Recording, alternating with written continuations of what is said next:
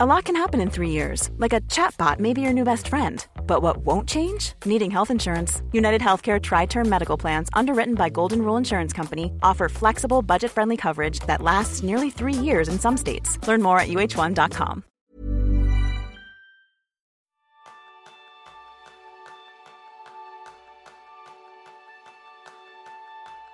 ¿Te has planteado si quieres hacer cambios en tu manera de trabajar en este año 2023? Ese es el tema principal del programa de esta semana, donde aprenderás qué puedes hacer para trabajar mejor cuidando tu entorno de trabajo. Bienvenido, bienvenida a un nuevo episodio de Kenso, el podcast donde descubrirás cómo vivir la efectividad para ser más feliz. Yo soy Raúl Hernández, aprendiz en eliminar lo que sobra. Y yo soy Jeroen Sánchez, aprendiz en salir de mi lugar de trabajo cuando puedo. Pues mira, ya, ya han pasado casi tres años tres años casi, después de este terremoto que en nuestra forma de trabajar causado por el COVID. No sé si te recuerdas de esto. Seguramente que sí. Como la canción, procuro olvidarlo. sí, sí, sí, sí. Y, yo me recuerdo que en, en, este año 2020 se habló mucho sobre cómo sería la nueva normalidad después de COVID. Y incluso nosotros en Kenzo hemos dedicado episodio 111 a este tema para hablar de cómo sería esta nueva normalidad. Pues aquí yo creo que tres años después ya estamos en, en lo que por entonces hemos, hemos pensado que era nueva normalidad. Y yo creo que podemos concluir que la nueva normalidad se parece mucho, pero mucho a la antigua. Sí, como suele pasar, la cabra tira al monte, ¿no? Y, eh, los hábitos que están muy, muy interiorizados en las culturas organizativas, en la forma de gestionar equipos, etcétera, eh, pues cuesta cambiarlas y, rápidamente hemos visto como mucha gente ah, vuelve a, venga, volvamos a las oficinas, volvo quiero veros aquí sentaditos para asegurarme de que trabajáis, etcétera, etcétera. Sí, sí, que, seguramente hemos aplicando algunos pequeños cambios, pero en el día a día no se note tanto. ¿eh? Por eso nosotros hemos pensado en compartir algunos consejos para modernizar tu empresa o tu lugar de trabajo la pregunta que queremos contestar es cómo podemos hacer que nuestros lugares de trabajo sean más creativos, más inspiradores y más centrados en las personas. Porque a medida que el futuro de trabajo continúa evolucionando, pues necesitamos explorar nuevas ideas y métodos para hacer que las organizaciones sean más atractivas y más resilientes, porque esto de COVID puede volver a pasar en algún día. ¿Y estás preparado para esto?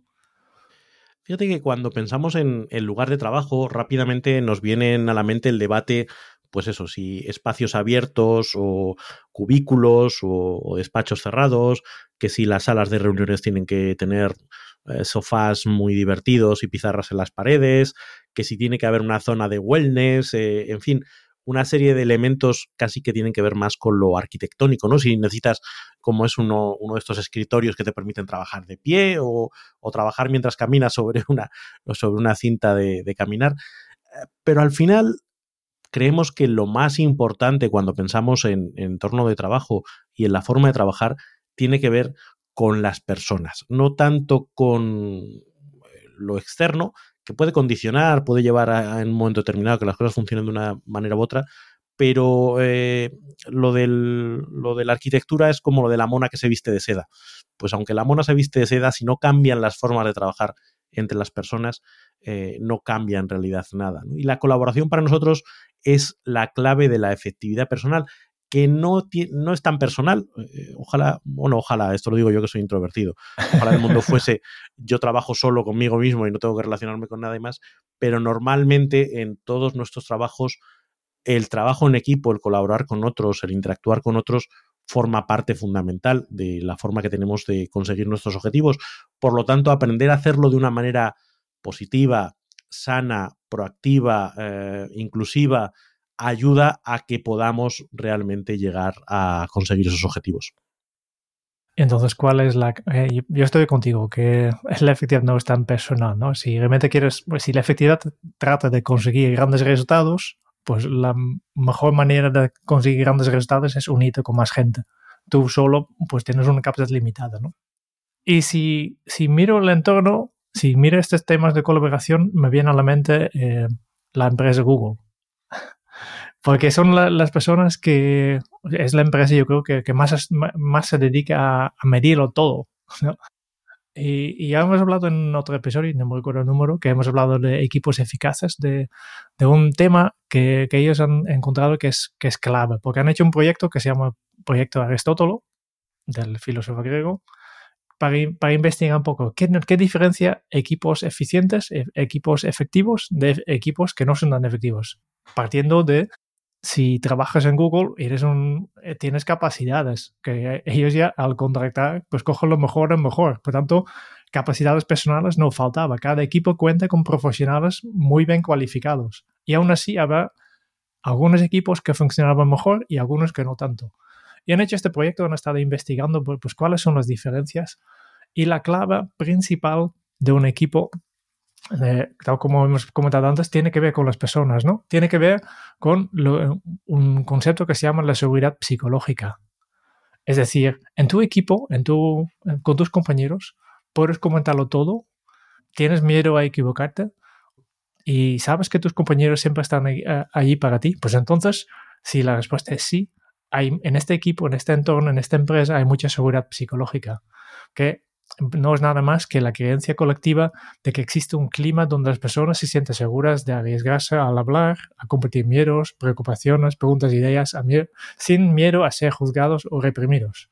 Es decir, es, como la confianza, pero cuando la confianza es a nivel personal, la seguridad psicológica es a nivel de equipo organizacional. Claro, ahí al final se trata de que tú tengas la sensación de que puedes ser vulnerable vulnerable en todos los sentidos. Porque cuando no tienes esa sensación empieza un juego muy, muy desfavorable, que yo creo que todos hemos podido eh, experimentar en algún momento de nuestra vida, en el que estás interpretando un personaje, en el que tu prioridad principal es no fallar, eh, no cagarla, que no te echen una reprimenda. Em, empiezas a callarte las cosas, empiezas a, a lo que mi amigo Lotfield Ganduri escribió un libro que se llama El despido interior, te empiezas a desconectar del equipo. Cuando te desconectas del equipo no vas a dar ni tu mejor trabajo, ni, tu, ni hacer el mayor esfuerzo, ni a generar la mayor creatividad. Llega un momento que dices, ¿para qué? Eh, cuando hablábamos de, esto, a mí me venía a la mente eh, el concepto de las cinco disfunciones de un equipo de, de Patrick Leguinchoni. Eh, y la falta de confianza es el primer paso, la primera disfunción. Además, él lo explica en forma de pirámide. Dice, si no hay confianza, no va a haber posibilidad de tener conflictos sanos, conflictos en los que cada uno exponga su punto de vista, discutamos, expresemos lo que nos importa. Y si no hay conflictos sanos, no hay compromisos sanos. Es decir, no hemos llegado a un punto en el que el compromiso que adquirimos todos estamos de acuerdo porque sentimos que al menos se nos ha escuchado y se nos ha explicado, o hemos llegado a un punto en el que todos estamos razonablemente satisfechos. Si no hay compromisos sanos, cuando llega la hora de la verdad, tú dices, bueno, es que esto en el fondo yo no estaba de acuerdo. Echamos un pasito para atrás. Con lo cual, no hay responsabilidad con respecto a esos compromisos y no hay responsabilidad en última instancia con respecto a los resultados. Si las cosas salen, pues todos nos apuntamos la medalla, pero si hay un marrón, todo el mundo nos apartamos para que no nos salpique y salvemos la cara. Por lo tanto, esa seguridad psicológica, eh, yo creo que todos somos responsables o corresponsables de, generarla. A veces tendemos a mirar a los líderes, a las líderes, que son los que tienen obviamente una mayor cuota de responsabilidad a la hora de crear ese espacio, pero todos podemos ser conscientes de, oye, ¿cómo, cómo reaccionamos ante las propuestas de los demás? ¿Qué hacemos? ¿Qué decimos? También viene de nosotros el atrevernos a, venga, aunque me, aunque me tenga que enfrentar a que me digan que me den un feedback que no es demasiado positivo, pero no voy a dejar de dar ideas, no voy a dejar de proponer, porque entiendo que ese feedback que se me da no es un ataque personal, sino está orientado a la mejora, etcétera, etcétera. Todos podemos hacer un cambio de chip para promover más seguridad psicológica en el entorno en el que nos movemos. Justo hace poco estuve trabajando con una empresa donde había un problema de seguridad psicológica ellos mismos no, no, no utilizado este concepto, pero había un problema de, de funcionamiento del equipo eh, y yo estaba observando cómo estaba trabajando y notaba, y, es una cosa que todo, todo lo hacemos. Eh, ahora mismo que Raúl, tú y yo estamos grabando, podemos criticar a Kike. Bueno, bueno, bueno, no me hagas hablar, no me hagas hablar. no, y, y, lo hacemos todo, en, obviamente a veces puedes hacer, pero en esta empresa había mucha crítica a las personas que no estaban presentes o había grupos cerrados de, de WhatsApp, mucho para, para comentar lo, lo, todos, lo malos todos que menos. Quique, ¿no? Es- es- Todos es- menos Quique, sí.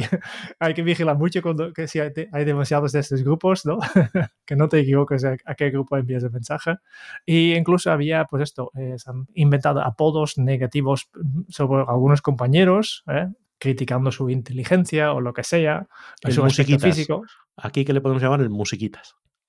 Y está muy, está muy escondido porque a la primera vista no, no, no se nota, porque todo está eh, en, en la oscuridad. Pero si nota esto, bueno, entonces, claro, si ya sabes, si, si tú dediques a criticar a los demás, también sabrás que cuando tú no estás, ¿qué van a hacer los demás?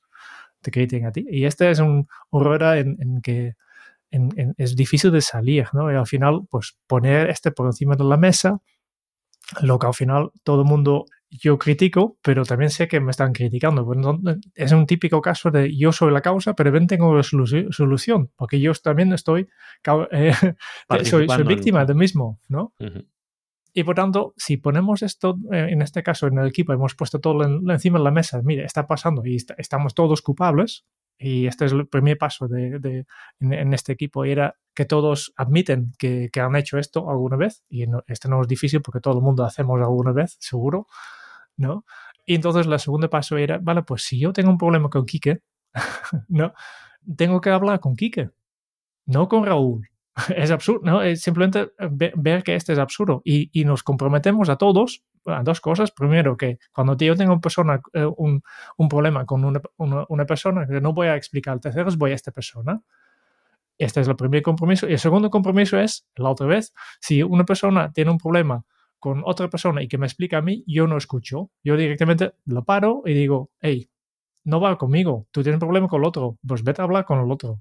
Y si todos comprometemos estas dos cosas, de primero, no hablar sobre, sobre un tema que no, si no es directamente con la persona implicado y además no escuchar estos temas que no van directamente contigo, pues poco a poco se va apagando estas críticas. Eliminarlos de todo no, no se puede ni, ni, creo que, yo creo que incluso a veces poder ventilarte un poco es positivo también, ¿no? Pero en principio, pues trabajarlo directamente con la persona. Y este ha hecho mm, maravillas para la efectividad de este, este equipo, porque había claramente un problema de seguridad psicológico. Al final es, es la base. Si no, si no existe esa base, todo lo que quieras implementar, cualquier proyecto que quieras sacar adelante, está podrido desde, desde la raíz. Claro. Entonces es muy difícil que esa, que esa Sí, pero, plantita pero arriba. cuesta este, este, crear este, este, este entorno de sinceridad, donde tú sabes que mm, lo que si yo hay una cosa que de Raúl que no me gusta, yo puedo decirle y él puede defenderse, pero no va a pensar mal de mí por haberlo dicho. Porque aquí tenemos una, un, un, entorno, una cultura donde este se valora mucho. ¿no? Y me viene a la cabeza el, libro de creatividad esa de Ed Catmull, que habla sobre la empresa Pixar.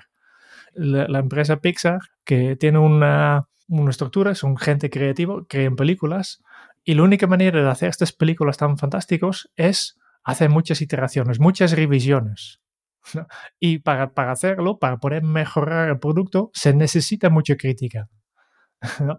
Y aquí han tenido bastantes problemas y el libro pues, explica algunas de cosas que salen para que, para que, para que crear este entorno donde está bien valorar criticar, pero criticar obviamente con, con, argumentos, con propuestas o simplemente a veces no hace falta solucionar problemas, simplemente, hey, esta parte no sé explicarlo, pero, pero no, no encaja, ¿no? De hecho, eh, justo esta mañana hemos estado hablando de, de, de, un proyecto, de un texto que hemos escrito y, y, y yo he explicado esto. De, a mí no me llega este texto. No sabía decir cómo mejorarlo, pero aquí falta algo ¿no? en el texto. Y poder expre expresarlo para mí es, es, la base para crear un ambiente en donde se puede generar en equipo un, un circuito de mejora continua.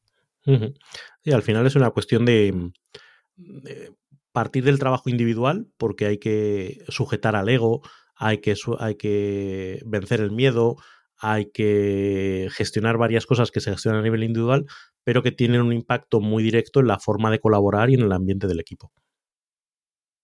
Segundo tema, para, según consejo para crear este entorno creativo e inspirador. Y yo creo que es muy kenso, entender a las personas. Cada persona es única, cada persona tenemos diferentes estilos y meterlos todo en el mismo paquete, pues no va a funcionar muy bien. Yo me recuerdo, eh, hablando de, de, esto, un experto en productividad, al menos se, se presentaba así, es alguien que, que escribía sobre y estaba explicando, además de tener un blog sobre productividad, tenía una empresa y él obligaba a sus trabajadores de trabajar todo con Outlook, de aquí de cuero, pues es la herramienta que utilizamos, que pagamos entre todos, ¿no? Pero además tener exactamente cada uno la misma estructura de carpetas. era, era política de empresa. Y yo preguntaba, ¿para qué? ¿Para qué? Porque tal vez para mí las carpetas tú, tú propongas, para mí se me queda corto. Yo necesito mucho más que carpetas porque yo soy un persona organizado. Y tal vez hay otra persona que dice, no, yo carpetas, yo meto todo en, en, en un, una que se llama archivo y ya buscaré. No quiero perder el tiempo organizando mis carpetas. Cada uno es diferente, tenemos diferentes preferencias. Y esta es una cosa que tenemos que entender. Y también necesitamos la empatía hacia los otros, desde, desde la aceptación incluso, ¿no?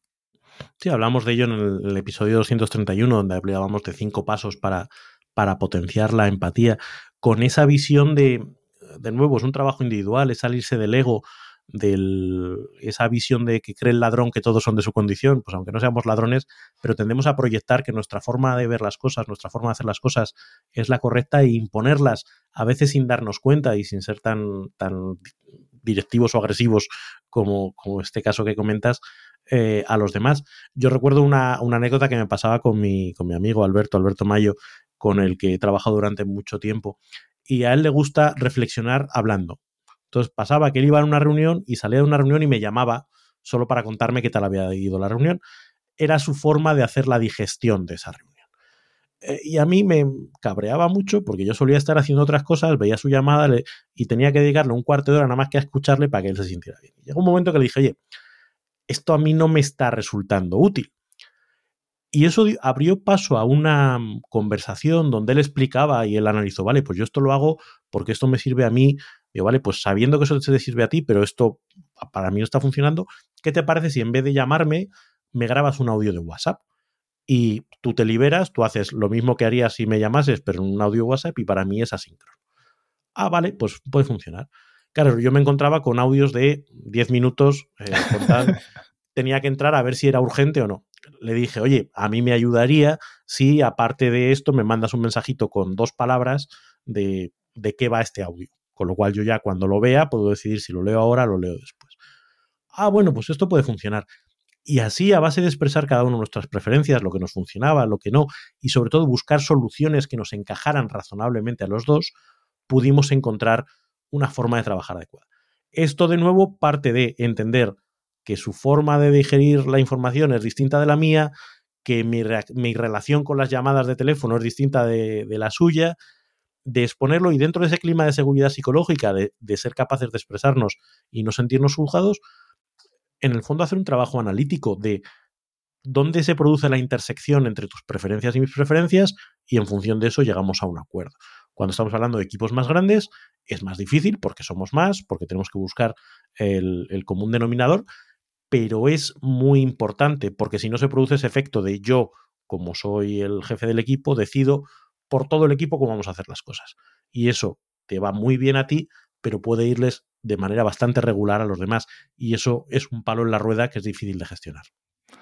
Sí, yo creo que es una conversación muy interesante de tener en equipo de, de hablar en equipo. Y yo llamo a esto el, el, que, para crear el protocolo de comunicación interna, que suena muy uh -huh. oficial, pero no os da nada más de sentaros eh, o reservar un, un, un, momento en una reunión del equipo para primero hacer un inventario de cuáles son los canales de comunicación que tenéis disponibles. Para si yo tengo un mensaje para ti, Raúl, ¿qué podemos utilizar? Pues en nuestro caso tenemos una plataforma de colaboración que se llama Basecamp. Yo te puedo enviar un mensaje por WhatsApp, que también a veces hacemos. Te puedo llamar, te puedo escribir un email. ¿vale? Son simplemente cuatro maneras que yo tengo para, para pasarte información. Y yo tengo mis preferencias y tú tienes los tuyos. ¿no? Y así en todo el equipo. Primero, por tanto, lo, lo, primero es poner en la mesa cuáles son estas herramientas. Entonces, decidir entre todos, para, pues, ¿cómo vamos a utilizarlo? ¿Cuál es, para nosotros, cuál va a ser el, la herramienta por efecto? ¿Va a ser el correo? ¿Va a ser el Teams? ¿Va a ser un WhatsApp? Pero al menos está de acuerdo, ¿no? ¿Y cuáles son las excepciones? ¿En qué, en qué situaciones vamos a utilizar los, los demás? ¿Qué hacemos cuando es algo urgente? ¿Cuál, ¿Qué hacemos cuando es algo muy urgente.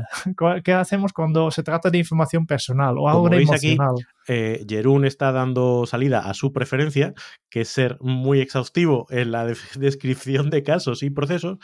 Y a lo mejor eso es algo que, oye, chicos, tampoco vamos a estar haciendo 20 protocolos para decidir, porque luego ¿Vale? Con lo cual, e, ese ejercicio...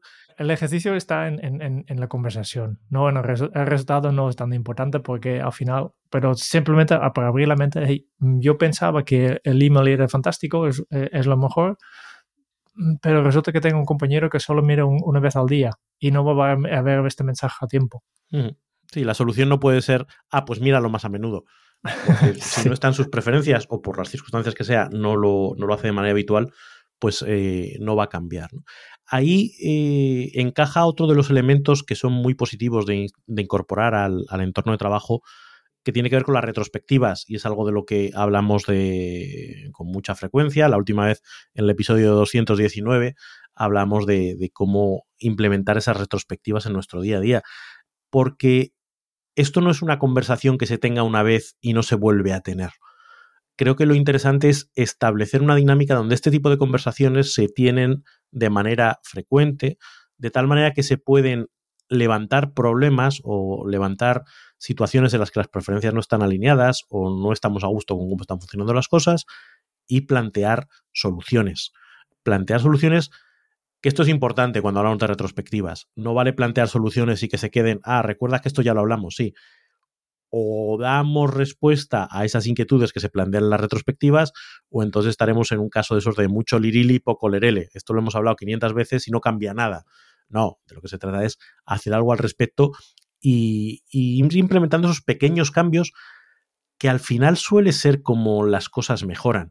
Rara vez eh, las cosas mejoran porque se crea un comité para designar el protocolo de actuación número no sé cuántos, y durante dos años no se vuelve a hablar de él porque el día a día va generando muchos momentos de fricción, momentos de que las cosas no funcionan como, como nos gustaría. Si no hay un espacio para tratar eso, esas cosas se van enquistando, se van generando malos entendidos, se va generando sensación de que no se me hace caso o no se me tiene en cuenta. En lugar, crear, crear esos espacios para hacer retrospectivas eh, bien hechas y, y que tengan consecuencias es otro de los elementos que creo que es importante. Muy bien, hemos visto ya dos consejos. El primero es cuidar la seguridad psicológica y ahora hemos estado hablando de entender a las personas y yo creo que es un momento perfecto para introducir una recomendación de un recurso. ¿Y qué vamos a recomendar, Raúl? Pues mira, vamos a hablar de nuestro libro eh, Efectividad Kenso, que está disponible a partir del 25 de enero en todas las librerías, tanto físicas como online tanto en formato hoja como en formato ebook, e, y en el que tratamos muchos de estos temas que tienen que ver con cómo trasladar efectividad desde ti, desde tu individualidad, y también hacerlo en cómo nos podemos relacionar con los demás. Y de hecho tenemos una primera parte que está muy centrada en identificar cuál es tu estilo productivo, cuáles son los estilos productivos de las personas que te rodean, para así entender y ser la base para establecer formas de colaborar que sean mutuamente satisfactorias y no pretender ir con nuestra forma de ver el mundo y echársela encima a los demás. Pues a todos a comprar este libro que nos va a ayudar mucho a, ser más productivo y a, colaborar mejor también, aunque es un libro de, de efectividad personal. Tercer tema, también muy, muy kenso, también un tema que sale en el libro, la pregunta de ¿para qué? ¿Para qué hacemos? ¿Cuál es el propósito de esto? Al final, aunque lo sepas o no, cada organización, cada, cada departamento, cada equipo, cada persona tiene un propósito, un para qué. Muchas veces mm, no está bien definido, no es pensado en reflexión sobre para qué existe nuestro equipo, para qué existe este departamento, pero es una pregunta interesante de hacer, de, de por qué le hemos explicado muchas veces, hay más trabajo que horas disponibles y, si no tienes claro tu para qué, pues todo vale. Y tener, tener este, esta declaración de propósito claro, eh, al menos como, como equipo a qué os dedicáis, eh, cada persona, cuál es tu función, a qué te dediques, ayuda a priorizar, te ayuda a enfocarte en algunas cosas que sí que haces, pero siempre después de esto también hay, habrá cosas que no vas a hacer. Y este yo creo que es la, la solución última a una de las plagas de colaboración que es el sobrecompromiso. Yo veo que hay muchos profesionales que están dedicando la mayor parte de su día apagando fuegos, reaccionando, contestando llamados y siempre con la lengua con la lengua fuera porque es que eh, me piden tantas cosas tengo que hacer tantas cosas estoy metido en tantos proyectos eh, me llegan tantos mails de tantos departamentos internos de la empresa a los que tengo que responder que, es imposible eh, tomar las riendas de eso y, poner orden es que te están pidiendo demasiado. Sí. Y, yo he dicho algunas veces no que urgencias si las hay pues obviamente que hay que solucionarlos. Pero yo creo que la mayoría de las urgencias, y en algunos casos el 99% de ellos, en muchos casos 90%, y yo creo que casi siempre la gran mayoría, simplemente son tareas que no hemos hecho en un momento óptimo, cuando había todavía tiempo, que le hemos dejado, y le hemos dejado porque siempre había más urgencias, hasta que al final también esta tarea se convierte en urgencia. Y aquí puede haber todo, tipo de problemas, porque hace un mes podía hacer esta tarea con mucha tranquilidad, ahora tengo una hora para terminarlo. Y entonces topamos con, la ley de Murphy, que si hay algún problemillo, pues ya toca hacer horas extras porque no, porque no tenía los datos que, que necesitaba para escribir este informe, etcétera, etcétera, ¿no? Al final, hay que preguntarte, ¿qué es lo importante? Porque no puede ser todo importante a la vez. Por tanto, hay que asumir, y esto de manera colectiva, que habrá cosas a las que quizás no vais a llegar y tomar decisiones, no, no, no la, la, forma clásica de, de decir no. La, la, forma más habitual de decir no es decir sí y luego no hacerlo. E, y esperando que la otra persona, la cliente o el jefe, se va a olvidar del tema. Esto no va a pasar nunca, ya sabes, pero al final es decidir lo antes posible, hey, este no vamos a hacerlo, este no vamos a hacerlo. Y no pasa nada, vamos, porque esto no va a liberar tiempo para dedicarnos a una cosa que nos va a aportar muchos más beneficios. Incluso eh, nosotros en Kenso, ya sabéis, somos tres, no hay nadie más. A veces nos preguntan, ¿y el puesto de equipo? No, no hay equipo, somos tres, nos tenemos que hacerlo todo y nos gustaría hacer mucho más, pero no llegamos. Intentemos que priorizar. Por ejemplo, eh, un ejemplo muy claro, eh, nuestro canal de YouTube hace unos años hemos intentado producir unos vídeos más, trabajados, aparte de lo que publicamos ahora del podcast. Y no llegamos. No, no hay suficientes horas para hacer podcast, para ayudar a nuestros clientes y además mantener un canal de YouTube con vídeos producidos de calidad, etc. Y hemos tenido que decir, ¿sabes qué? Esto vamos a poner en pausa. Tal vez en el futuro volvemos a, revisarlo. Tal vez este año 2023 volvemos a hacer vídeos para el canal de YouTube, pero hemos decidido que este no es prioridad. ¿Por qué? Porque si intentamos apretar también el vídeo aquí, tenemos que, buscar el tiempo y vamos a, sacar el tiempo, por ejemplo, de, podcast o de los talleres o, de sesiones de coaching o lo que sea. Y si intentamos apretarlo tanto, al final lo que, lo que pasará es que va a bajar la calidad.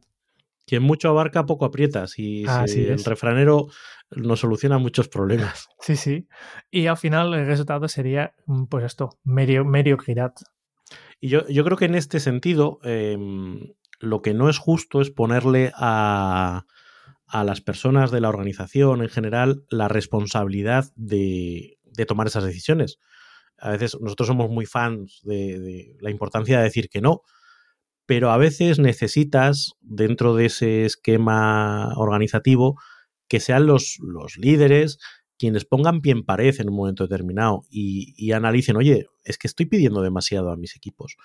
O voy a tener que ser yo el que se pelee con el departamento de mm, contabilidad porque le está pidiendo a mis equipos que sigan un procedimiento que les ocupa muchas horas. Y esto no es lo importante de lo que hacemos. Lo importante de lo que hacemos tiene que ver con prestar un servicio excelente al cliente o con atender con rapidez. Todo lo que no sume a eso sobra pero ese sobra, eh, y, ahí está el riesgo muchas veces, ¿no? Cuando uno pregunta para qué o se cuestiona, oye, esto tiene mucho sentido, eh, se expone porque todo el mundo intenta convencerte de que sí, de que esto es súper importante, o es que esto lo mandan los de arriba, o es que esto siempre se ha hecho así, o, es... Y muchos, mucho personal directivo prefiere poner la bola en juego y decir, mira, como esto me lo han pedido, hágase, total, la presión la están recibiendo otros, no, no tú, antes de decir, no, yo a mi equipo le voy a proteger y yo a mi equipo voy a decidir que lo importante que tiene que hacer es eso, esto, esto. Y si eso significa que le tengo que decir a mi jefe que este proyecto no lo vamos a hacer, se lo voy a decir. O si le tengo que decir al departamento de contabilidad, esto ahora no toca, se lo voy a decir. Porque es que si no, lo que estamos haciendo es echar paladas de tierra sobre las personas que quieren hacer bien su trabajo. Si es que la realidad es que todo el mundo quiere hacer bien su trabajo, pero muchas veces los entornos corporativos son un entorno hostil porque hay muchos requerimientos que vienen de muchos sitios y nadie plantea el para qué y nadie plantea esa prioridad. Entonces, hacer de Pepito Grillo, aunque es incómodo, es un impacto muy grande, puede tener un impacto muy grande para la efectividad de los equipos una reflexión interesante para hacer es pensar en, vale, pues, eh, ¿qué porcentaje de tu jornada dediques realmente a, hacer tu trabajo? ¿Y qué porcentaje dediques al, trabajo sobre tu trabajo? ¿No? Eh, en mi caso, por ejemplo, mi trabajo es ayudar a las personas a ser más productivos. Este es mi, mi trabajo. Por tanto, ahora mismo estoy haciendo mi trabajo porque estoy grabando este podcast que va a ayudar a personas a ser más productivos. Pero antes he tenido que prepararme una reunión y después tengo que gestionar algunos temas de, bonificaciones y de papaleo, que este no es mi trabajo, que se tiene que hacer igualmente, pero hay que buscar el equilibrio.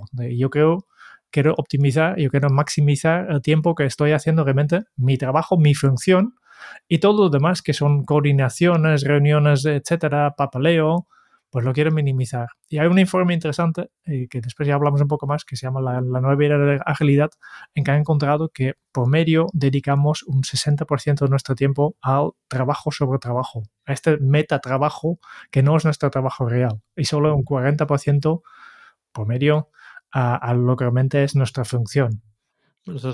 la base de la filosofía Lean eh, es precisamente eso, el, quedarse con lo magro, el quitar toda la grasa, en quitar todo lo sobrante, en decir qué es lo que está de, verdad aportando valor a mi cliente y todo lo que no, pues sobra.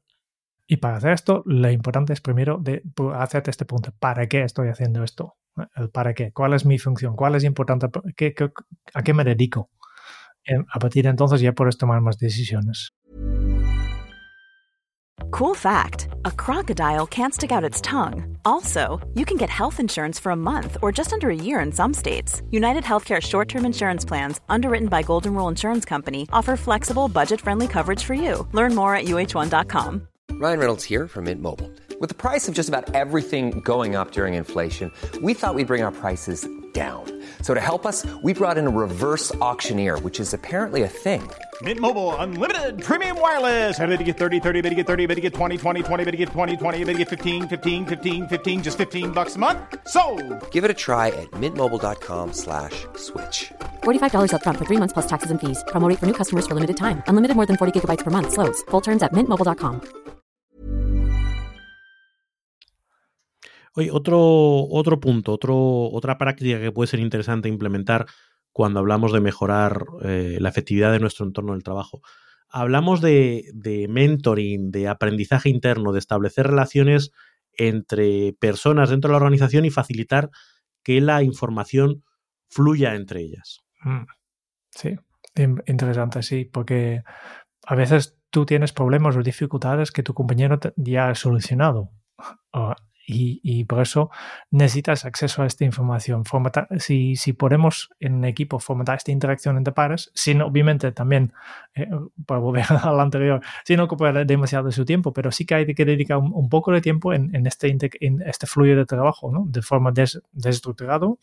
No hay que crear un, un, un, proceso de mentoring oficial y dedicarte cada hora en una reunión, etcétera, porque esto obviamente ya no va aquí, cada uno a la suya manera pero hay que, hay que crear lazos más allá de, de, de, enfocar en la tarea. Eh, incluso necesito relacionarme con el jefe de la contabilidad, aunque yo no trabaje en, en, otro departamento, porque esta persona tal vez me puede enseñar otras cosas. Eh, el, el famoso, la, famosa cafetería. ¿no? no te sientes con tus compañeros de siempre, busca contactos esto, porque puedes aprender mucho de ellos también. Sí, ahí eh, yo creo que la experiencia que yo he tenido em, con, este tipo de comunidades de práctica, con este tipo de, mm, grupos para compartir el conocimiento, lo que te das cuenta a lo largo del tiempo es que no tiene sentido intentar hacerlo de manera demasiado estructurada. Eh, yo me acuerdo, por ejemplo, pues trabajaba en consultoría y no, tenemos un proyecto de gestión del conocimiento y cada gerente, cuando acabe el proyecto, tiene que rellenar una ficha en el sistema para explicar cómo ha sido su proyecto, consiguiendo estas, no sé qué. Y lo que te dabas cuenta es que al final la gente lo consideraba como un, una tarea, un lastre que tenías que cumplir, se lo encargabas al junior de, paso o, o, lo acabas sin dejar de hacer, porque se veía más la parte de molestia, la parte de me están obligando a perder el tiempo, que la parte de me estoy beneficiando de alguna manera. Yo creo que eh, lo interesante es que desde esa falta de estructura, dejar que la gente se relacione por afinidades, crear espacios y luego la gente se va a relacionar eh, entre sí asumiendo algo que además eh, con, el, con la evolución de las redes sociales o de, las, de los sitios en Internet es una regla estadística que se lleva cumpliendo durante veintitantos años y es la famosa regla del 90-9-1. Te dice que en una comunidad el 1% es la gente que de verdad crea contenidos, un 9% es la que interactúa con esos contenidos, pues te hago un comentario, te hago un like, te hago un retuiteo, y un 90% son gente que consume esos contenidos pero no contribuye a ellos. Y cuando queremos decir, no, pero tiene que ser todo el mundo, es que nos estamos dando de bruces contra la realidad. Al final, eh, quien quiere relacionarse, quien quiere contribuir, lo que necesita es espacio para hacerlo, necesita facilidades, y quien no quiere, no lo va a hacer ni con silla ni con albarda. Con lo cual, eh, pues intentar forzarlo lo que acaba generando es eh, frustración y sensación de que ese proyecto no iba a ningún lado. Em, para llevarlo a la práctica a nivel más personal, de pensar, bueno, pues a veces tienes un deseo, tienes un objetivo que quieres conseguir, quieres conseguir un cambio.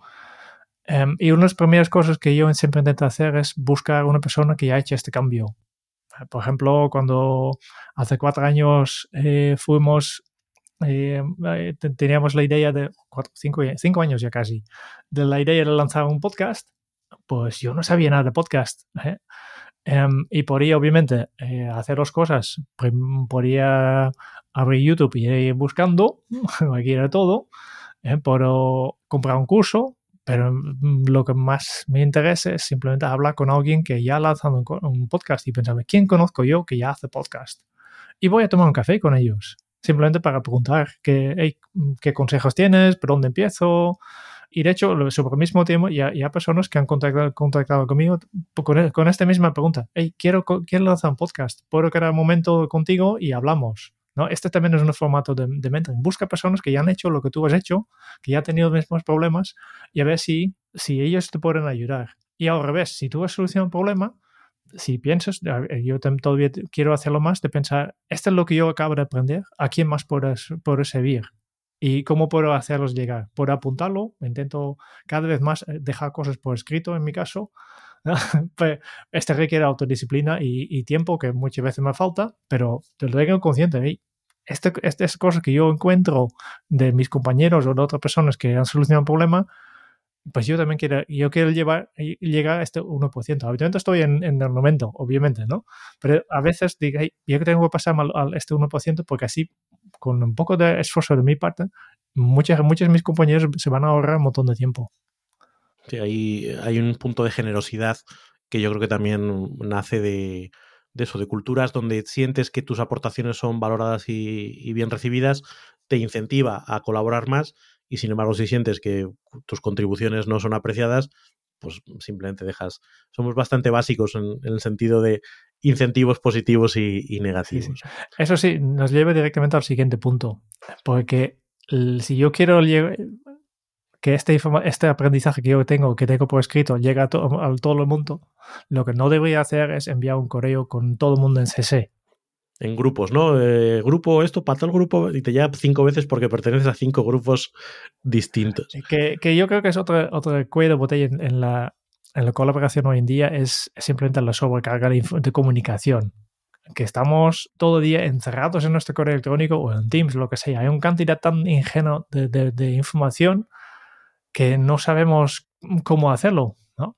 Y, aquí yo creo que hace falta un cambio de paradigma, que es de lo, que llamamos información push a información pull. Información push es este correo que yo envío a todo el mundo. Información pull, ¿no? Que es decir, yo lo dejo en un sitio central accesible para todo el mundo y cuando esta persona, una persona, un compañero tiene la necesidad a esta información, lo puede encontrar fácilmente. Pero yo no, yo no, no voy a, a, notificar a todo el mundo que está aquí.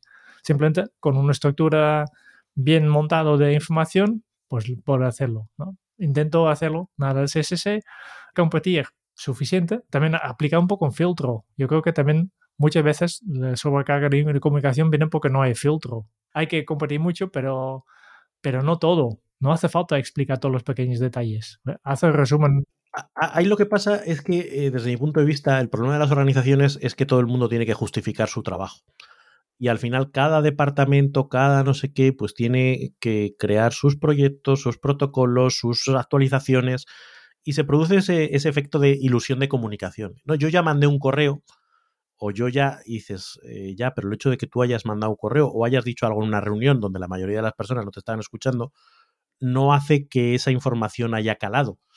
Eh, pero como yo ya lo dije, yo considero que todo el mundo está notificado. Y la realidad, todos somos conscientes de que eso no funciona así. Por lo tanto, creo que, como bien dices, tenemos que pensar muy bien qué compartimos y para qué, porque si la gente se acostumbra a que tiene 200 impactos al día, por fuerza no le va a prestar atención a los 200 ni va a establecer... Y, el problema es que los correos todos tienen la misma jerarquía.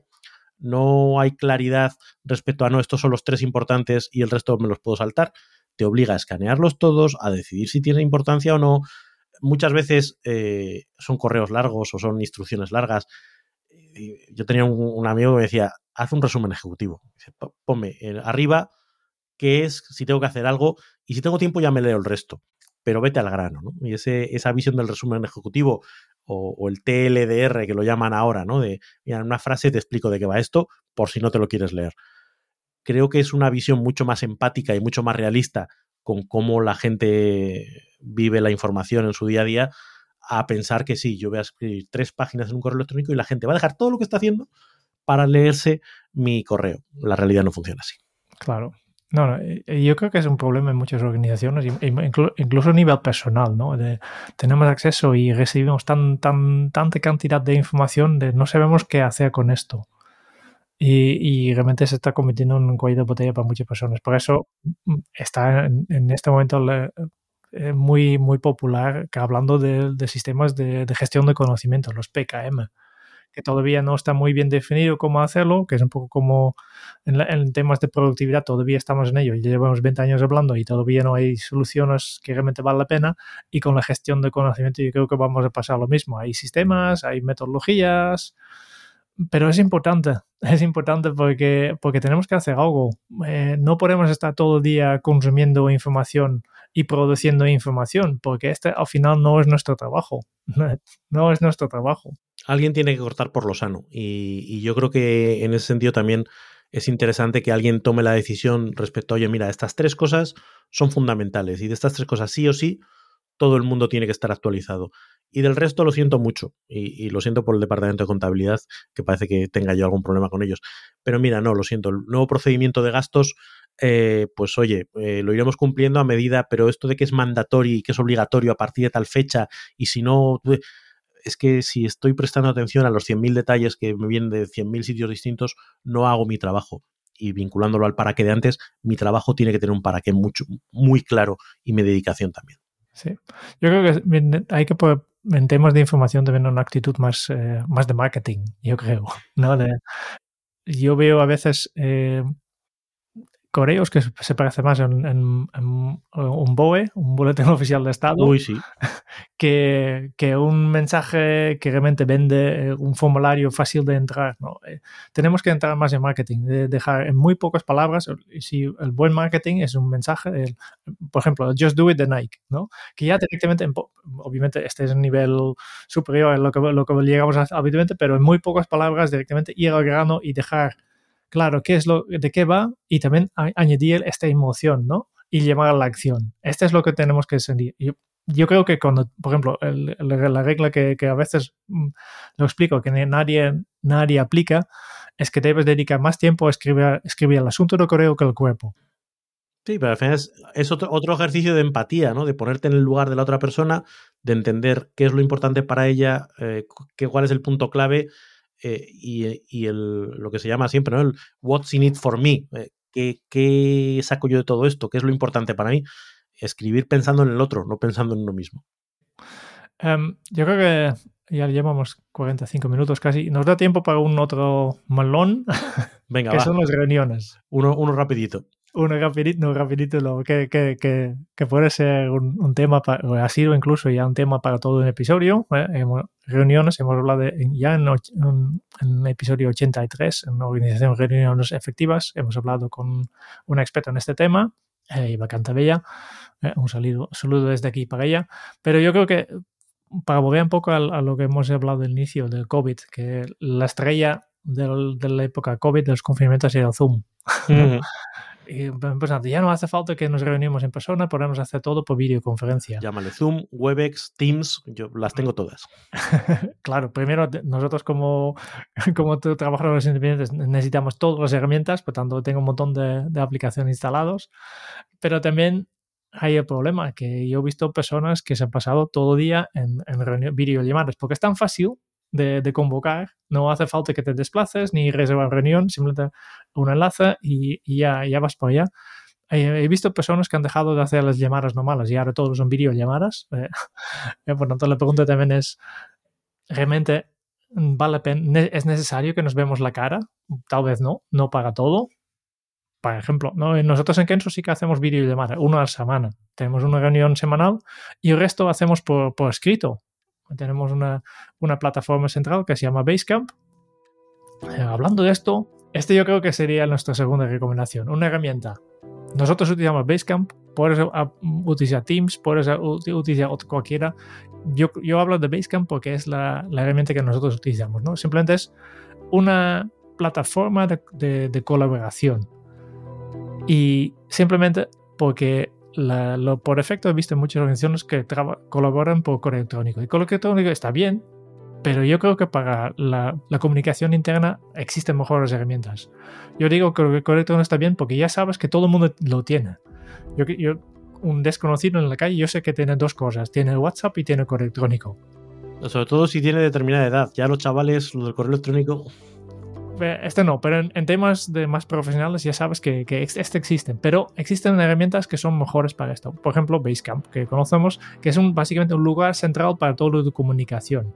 Eh, porque ¿cuál es el problema con un WhatsApp y con un correo electrónico? Yo, yo te envío un WhatsApp o a un grupo o un correo electrónico y tú lo guardas en tu propia carpeta. Y tú tienes tu propio almacén de comunicación en tu manera y yo tengo el mío. Pero claro, si después de tres, tres meses trabajando entre una tercera persona en este proyecto, pues no tiene acceso a este, esta información porque es nuestro, que hemos, ¿no? no tiene acceso a, este, a esta historia.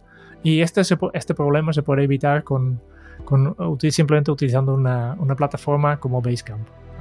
Esta es una recomendación.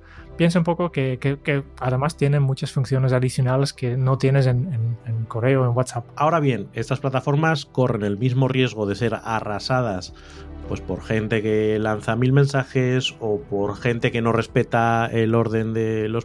Es decir, que también hay que trabajarlas eh, con esos eh, criterios de empatía que veíamos antes, con hacer retrospectivas que ayuden a, a, a mejorar de día a día, con no saturar en la cantidad de información o con ser muy conscientes de, oye, qué cuelgo, cuándo lo cuelgo, cómo lo cuelgo, en fin, que, que son herramientas que aportan cosas pero que hay que cuidar también, porque si no se corre el riesgo, eh, y yo creo que mucha gente ha vivido lo mismo pues con el Slack de turno, con el, con el Basecamp de turno, es, decir, es que no sé ni dónde tengo que buscar las cosas, con, con el SharePoint, eh, en fin, hay un montón de, de riesgos también en, en ese... En ese es el, ese disclaimer de siempre, ¿no? Cada, cada episodio recomendamos una, un recurso y una herramienta, y la herramienta siempre tenemos que este disclaimer de la herramienta no, no, no te va a, ser más productivo son tus hábitos, son tus, tus habilidades, es tu conocimiento que te hace productivo.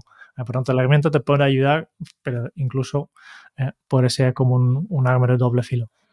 Oye, por, por eh, recuperar el tema de, de, las reuniones, hablábamos de, de, lo cargantes que pueden llegar a ser, hemos hablado de las eh, virtuales, pero las físicas acaban siendo igualmente... Eh, yo creo que mucha gente, muchas organizaciones están intentando ponerle solución, eh, incluso, vamos, eh, no es la primera ni la segunda organización donde escucho hablar de la purga de, reuniones, decir, oye, a partir de ahora no vamos a hacer ninguna reunión de las que teníamos habitualmente y solo cuando veamos que son imprescindibles la volvemos a, instaurar, que es un esfuerzo muy loable, pero al cabo de dos semanas vuelven a tener el calendario lleno de las mismas reuniones. Entonces yo creo que de nuevo eh, se requiere un ejercicio de auto gestión por parte, sobre todo de los convocantes de las reuniones, pero también de mm, asertividad por parte de los convocados. De, oye, eh, ¿para qué es esta reunión? ¿Soy yo la persona que tiene que estar aquí? ¿Quién tiene que estar? ¿Quién es lo mínimo imprescindible? ¿Qué objetivos queremos conseguir? y que la reunión no sea la opción por defecto o la opción vaga por defecto. Tenemos que estar a hablar, ah, pues nos juntamos para hablar de esto. Eh, no, no, no, ¿por qué nos tenemos que juntar? Eh, mándame un mail o no me mandes un mail, toma tú la decisión. ¿Para qué tenemos que hacer tanta, tanto ponernos en común y traer a, mm, al de no sé qué departamento y a su primo y al no sé qué?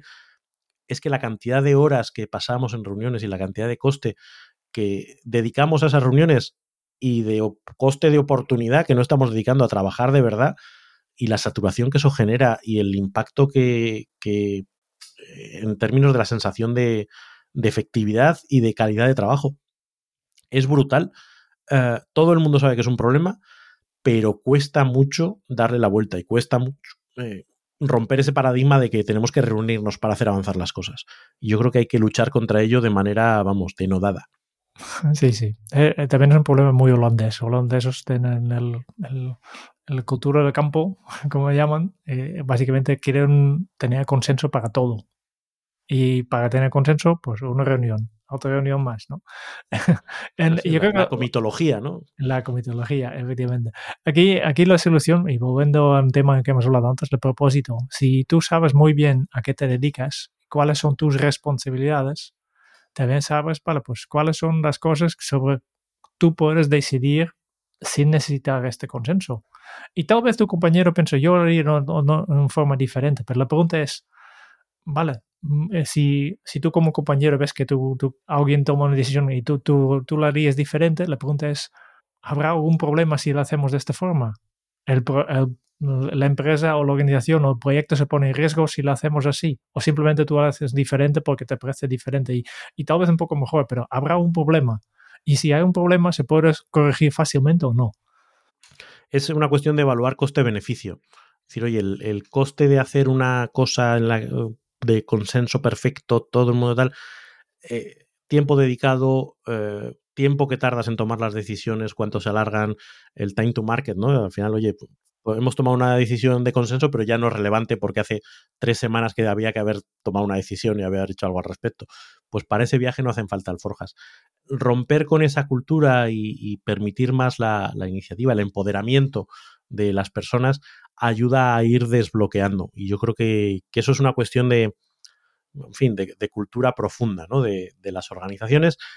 Pero es que es precisamente de lo que estamos hablando, de lograr más efectividad. La efectividad rara vez se logra con pequeños truquitos. La efectividad normalmente viene de eh, entrar a la raíz de los problemas, de tratarlos desde la raíz y luego de ahí florece la efectividad. Pero no es eh, el pequeño detallito de no, hagamos una agenda para las reuniones está muy bien, pero la agenda tiene que venir derivada de no hacer una agenda, sino plantearse para qué son las reuniones, si la reunión es necesaria, eh, prepararla a priori, etcétera, etcétera. Muchas cosas que son diferentes. Oye, Raúl, llevamos casi una hora en este píldora, que ya no es en píldora, es ya es, la tableta completa. sí, sí, nos hemos motivado. Eh, ¿Por qué no vamos terminando? ¿Qué hemos, ¿De qué hemos hablado hoy? Pues hemos hablado de la importancia de mejorar los entornos de trabajo y cómo esos entornos de trabajo no necesariamente tienen que ver con lo externo, con lo arquitectónico, con el tipo de oficina que tenemos, sino de la forma de relacionarnos.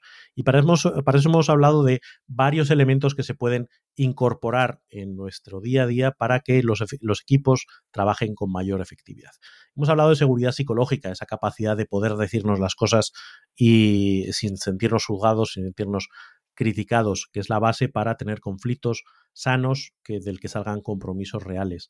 Hemos hablado de empatía, de entender que no todo el mundo es como nosotros y por lo tanto tenemos que llegar a acuerdos en nuestra forma de trabajar. Hemos hablado de retrospectivas, el generar un espacio eh, de forma rutinaria para incorporar esa autoinspección y decidir qué cosas tenemos que cambiar y efectivamente cambiarlas. Hemos hablado del para qué, del propósito, de tener claro qué es lo importante y para qué estamos aquí y empezar a tratar con poca delicadeza todo lo que no contribuye de manera directa a ese qué, el cortar por lo sano para tener una mayor eh, prioridad en las cosas que hacemos. Hemos hablado de las comunidades de aprendizaje, de cómo la información podemos hacer que fluya de una manera natural entre las personas de, de, la organización, sin pretender controlarlo, pero sí creando los espacios y los recursos para que eso se produzca. Hemos hablado de lo importante que es no saturar de información a los demás, y establecer criterios para decir, oye, qué información es importante compartir, cuáles no, eh, cambiar ese criterio del push, de yo te hago que te llegue al pool, dejar que sean las personas que busquen la información cuando lo necesiten, de no hacer contenidos largos, sino ir al grano, resumir, como ahora estoy haciendo yo. Eh, y en último caso hemos hablado de las reuniones, de ese pequeño gran cáncer que todas las agendas tienen, llenas de reuniones que nunca sabemos cuándo son útiles, cuándo no, y la importancia de plantearse si hay otra forma distinta de tomar decisiones y de actuar en el día a día que no tenga que ver con juntarnos todos y decidirlo todos al unísono. Y como siempre, hemos preparado un pequeño plan de acción y los miembros de Kenso Círculo, nuestra comunidad de, fans casi, ¿no? que pueden descargar este documento desde las notas del programa. Y si tú también quieres tener acceso a este documento y recibir además episodios sin publicidad, descuenta nuestros cursos online cada mes un episodio extra en donde reseñamos un libro y nuestra eterna gratitud dirigida a kenso.es barra círculo. Y hoy un saludo muy especial para Francisco Bello Timoner y Iñaki Ochoa de Aspuro, que se han unido recientemente a este, este club de Kenso Círculo. Muchas gracias, chicos. Muchísimas gracias. Muchas gracias por escuchar el podcast de Kenso. Si te ha gustado, te agradeceríamos que te suscribas al podcast, lo compartas en tus redes sociales o dejes tu reseña de 5 estrellas para ayudarnos a llegar a más oyentes. Y si quieres conocer más sobre Kenso y cómo podemos acompañarte a ti, tu equipo o tu organización en el camino hacia la efectividad personal, puedes visitar nuestra web kenso.es te esperamos la semana que viene en el próximo episodio del podcast de Kenso, donde Raúl, Quique y Jerún buscarán más pistas sobre cómo vivir la efectividad para ser más feliz. Y hasta entonces, ahora es un buen momento para poner en práctica un nuevo hábito Kenso. Contribuye a tener un mejor entorno de trabajo para ti y para los demás. Nos escuchamos muy pronto. Chao.